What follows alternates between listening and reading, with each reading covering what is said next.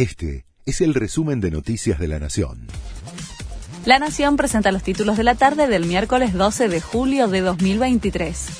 Fracasó en el Senado la sesión para evitar la jubilación de la jueza Ana María Figueroa. No se logró el quórum para habilitar el debate para mantenerla en el cargo por cinco años más. La magistrada entregó su voto el mes pasado en la causa Otesur Los Sauces y tiene otros casos de interés de la vicepresidenta. Si antes del 9 de agosto, cuando cumpla 75 años, no se consigue un nuevo acuerdo, la camarista de abierta cercanía con el kirchnerismo se verá obligada a jubilarse. Funcionarios de economía viajan hoy para acelerar las negociaciones con el FMI.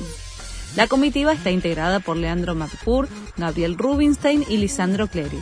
El gobierno no tiene los fondos para cumplir con los próximos vencimientos con el organismo multilateral y busca flexibilizar las condiciones.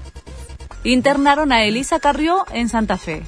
La líder de la coalición cívica sufrió una descompensación. Fuentes cercanas aseguraron que no es grave y que quedó en observación por sus antecedentes. Más de 700 millones de personas padecieron hambre en el mundo en 2022.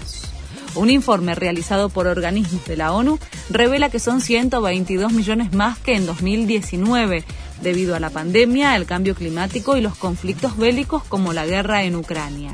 Sudamérica mejoró sus índices, pero está lejos la meta de eliminar el flagelo. Lío Messi posó con la camiseta de la selección femenina de fútbol en la previa del Mundial. Protagonizó una campaña de la marca que viste al equipo nacional se puso la camiseta alternativa que va a utilizar el equipo dirigido por Germán Portanova, que está inspirado en los paisajes de nuestro país. El Mundial de Australia y Nueva Zelanda comienza a jugarse el 20 de julio. Este fue el resumen de Noticias de la Nación.